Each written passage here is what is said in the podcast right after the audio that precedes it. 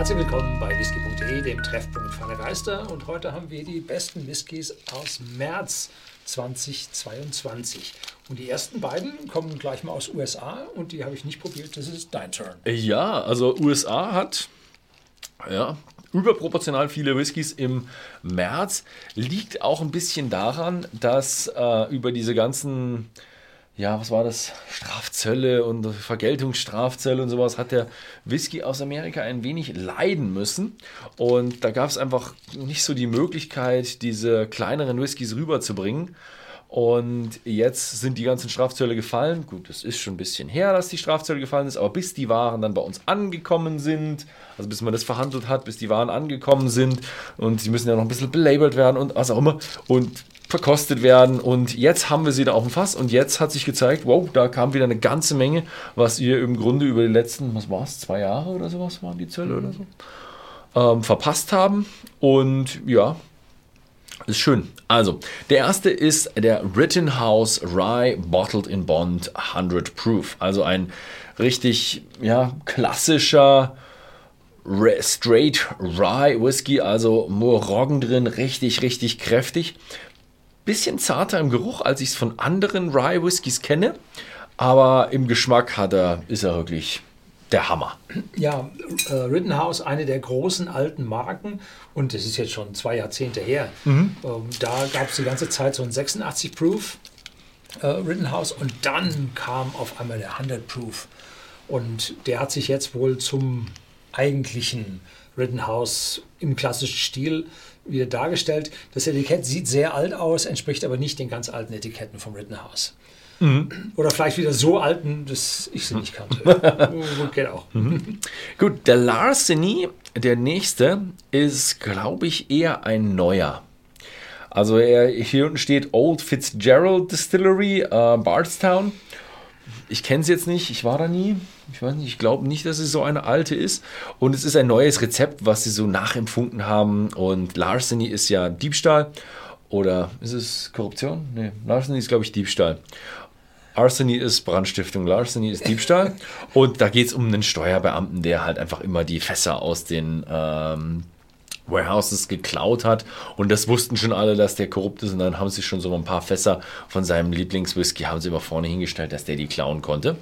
Und äh, der wollte immer einen besonders äh, ja, weizenreichen Whisky. Der mochte das mit dem Weizen in Whisky. Und deswegen ist Larceny ein Kentucky Straight Bourbon mit ja, sehr, sehr viel Mais drin.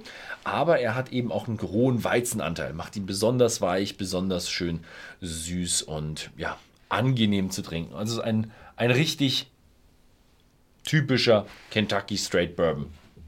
Ja, aber gut. Richtig toll. So, den nächsten haben wir miteinander probiert, Glen Glencairn, 15 Jahre. Da haben wir, da habe ich den 10er probiert, dann haben wir den 15er probiert und dann haben wir noch einen nachgereiften probiert. Ne? Mhm. Und der 15-Jährige sticht hier heraus durch eine tolle Würzigkeit, eine tolle Reife und für einen 15-Jährigen immer noch zu einem vertretbaren Preis. Die Brennerei wechselte den Besitzer vor boah, 15 Jahren oder so. Und den 15-Jährigen haben sie beibehalten, den es vorher auch schon gab. Allerdings haben sie den Alkoholgehalt dann auf 46 Volumenprozent erhöht und haben das mit dem Kühlfiltern aufgehört, sodass wir hier einen sehr, sehr ursprünglichen, voll intensiven, würzigen, 15-jährigen, komplexen Whisky vor uns haben. Hat uns sehr gut gefallen. Ja. Mhm. Sehr schön. Der nächste, mache ich gleich weiter. Machst du gleich weiter, ja. Ist der Kubocken. Das ist eine Zweitmarke von der Tomatin Brennerei und zwar der rauchige bzw.